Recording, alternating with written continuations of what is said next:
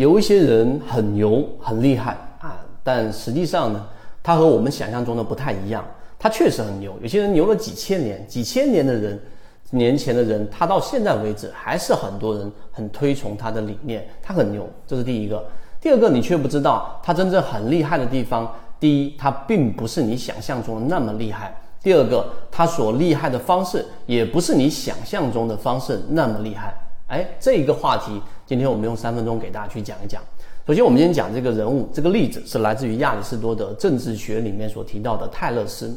泰勒斯这个人啊，你不用去细究他到底做过什么、写过什么。他是一个哲学家，在他当时所处的这个环境当中，哲学家是一个啊非常非常不招人待见的一个职业，囊中羞涩，所以被别人嘲笑啊。别人嘲笑他的方式就是，如果你很聪明，你就去做商人啊，不然你就去做哲学家。所以他被这样的嘲笑就很很愤怒，他做了一个决定，想要用自己的这一个知识，用自己的博学来进行一次套利。于是他做了一个决定。当时他用他这个有限的资金，把所有能够租赁的所有橄榄油压榨机的这样的一个租赁，他做了一个小一小笔的费用支出，说好这一个季节这一个所有的机器都啊租用给我，可以吧？好，因为当时所有的这一个机器很多都是闲置的，于是这笔生意就做成了。但是啊，在后面大家也可以想象得到啊，结果是这个当年橄榄啊大大幅的丰收，所以很多人就需要这个橄榄油压榨机要进行压油了，但是却没有机器，全部都在泰勒斯手上，于是他做了一笔这个转租，大赚一笔。那这个例子呢，实际上啊，我们来给大家去做拆解，可能大家在全网上。都没有听过这样的一个拆解，什么呢？第一啊，亚里士多德对他的评判来说是啊，知识很重要，理性很重要，他很博学，在冬天就能预测出未来这一个呃橄榄会大幅的丰收，所以他做了这样的一个呃有史以来有记载以来的第一次期权啊。什么是期权？大家可以网上去查，这个就是期权，支付一笔很小的费用，然后呢去进行租用啊这样的一个使用权。然后啊，一旦出现丰收，它的收益是非常巨大的，甚至是无上限的。这是第一个层次，亚里士多德的这个解读，博学知识很重要。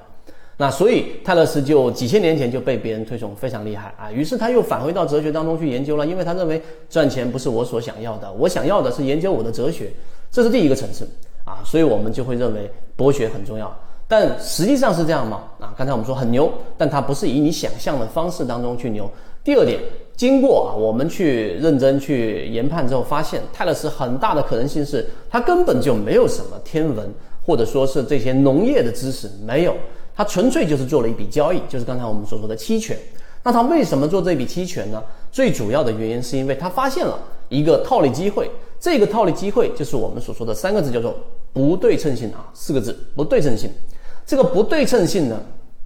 对于我们的交易当中啊，或者说在我们的现实生活当中，它非常重要。因为这个时候，机会和风险是完全不对等的，或者说收益和亏损是完全不对等的。为什么？因为在它进行租用的时候所支付的这一笔啊期权费用。是非常小的一笔费用啊，因为它完全可以承受，就全部清空啊，我就把机器租回来到我的这个厂房当中，我完全不用这笔钱，也不会对我的生活造成巨大的影响。但是，一旦发生我所期待的啊橄榄大幅的丰收，这个时候它的收益是无上限的，是非常大的收益，这个就叫做不对称性。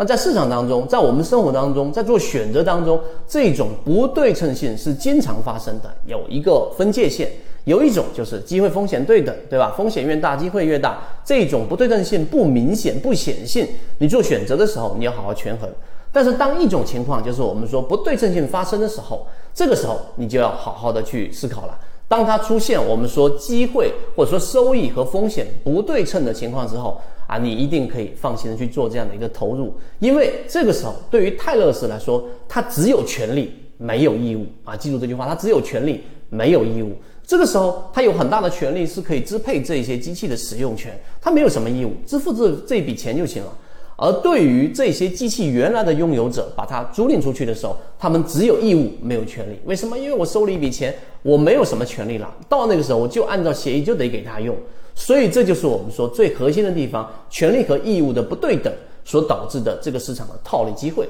这是第二个层面。所以大部分只停留在第一个层面，认为知识就是我们所说的力量，所以我们要不断的积累各种各样的知识。但实际上，它就是以一种非常简单的、有史以来出现了第一次的期权，然后进行了这一笔套利。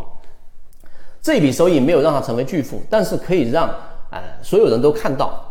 这一个对于不对称性的利用，在不同的行业、在生活当中、在不同的选择当中都会出现。这是第二个层次。